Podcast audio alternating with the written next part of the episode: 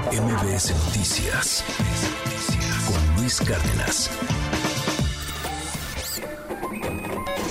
Economía y finanzas con Pedro Tello Villagrán.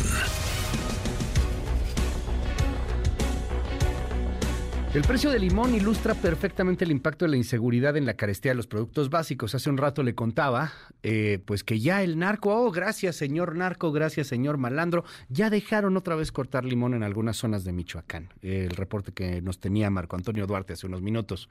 Hágame el favor, ¿sabe qué es lo que a mí me puede más?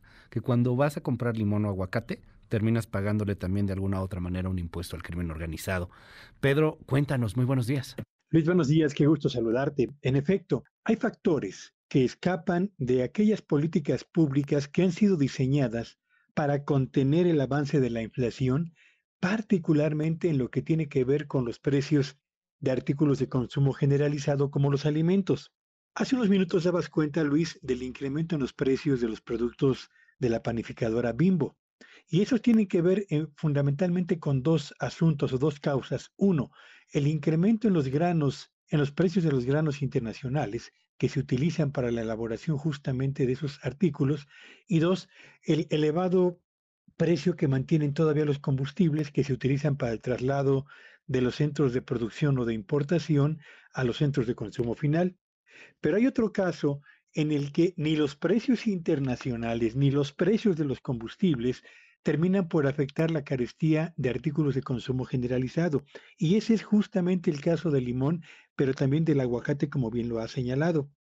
Ahí, la inseguridad por una parte y la impunidad por la otra le imponen un costo adicional a los productores, pero también a los empacadores, desde luego a los transportistas y por supuesto al consumidor final, de un producto, el limón, y de otro también el aguacate, que tienen una, un peso eh, muy importante en la dieta y en la preparación de los alimentos cotidianos en las familias y en los hogares mexicanos.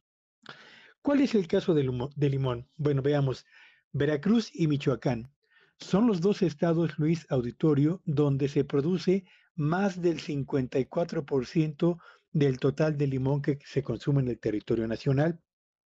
Hace unos días, en Apatzingán, en Buenavista, pero también en Uruapan, se presentaron bloqueos carreteros, quema de vehículos, ataque a tiendas de conveniencia y expresiones de, violencia que lo que hacían era ratificar el peso y el dominio del crimen organizado en eh, municipios o en localidades donde la producción de limón es muy importante.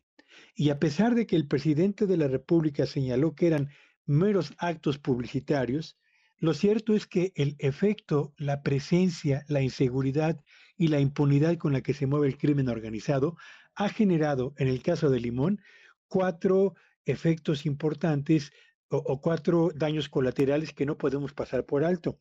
El primero y el más importante, Luis Auditorio, es el efecto que tiene sobre la persistencia de elevados precios que impiden la moderación de la inflación en nuestro país. Se habla de que piden entre 1 y 2 pesos por cada kilogramo de eh, eh, eh, limón recolectado, más el dinero que le piden a los empacadores, más el dinero que le piden a los transportistas. De modo pues que un producto como el limón, cuando llega a la mesa de los hogares de quienes nos están escuchando, llega con un precio que tiene que ver, sí, con la cadena que va desde los costos del fabricante o del productor hasta los del transportista final que lleva eh, el, producto a los eh, eh, centros comerciales o a los mercados o a los tianguis donde habitualmente compramos el limón, pero también lleva incluido un impuesto que está asociado al dominio del crimen organizado en ciertas partes del territorio nacional, Apatzingán, Buenavista, Pátzcuaro, Aguililla, Tepalcatepec, Mújica, son en, municipios donde se produce la mayor parte del limón que genera Michoacán para el territorio nacional y son al mismo tiempo expresiones o lugares donde la presencia y el dominio del crimen organizado sigue marcando la pauta en costos de producción que a ustedes y a mí terminan por afectarnos. Recuerden eh, que nos están escuchando que en junio pasado, finales de junio pasado, el asesinato del señor Hipólito Mora marcó un ejemplo más de la presencia y de la impunidad del crimen organizado y a dos meses de haber ocurrido ese evento no hay todavía detenidos ni tampoco avances en la investigación. Y yo diría, ¿a quiénes termina por afectar justamente esta situación de la inseguridad y la impunidad?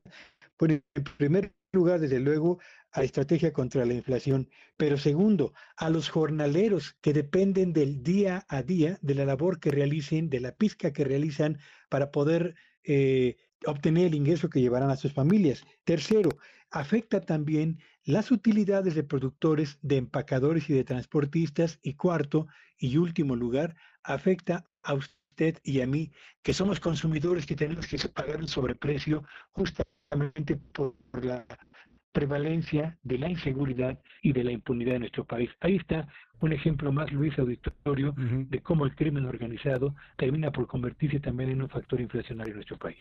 Te mando un abrazo, querido Pedro. Qué, qué datos los que nos compartes y ya estaremos platicándolo con más detalle. Te seguimos en tus redes. Síganme en Twitter, en arroba Petello Villagrán y que tengan un espléndido jueves. MBS Noticias con Luis Cárdenas.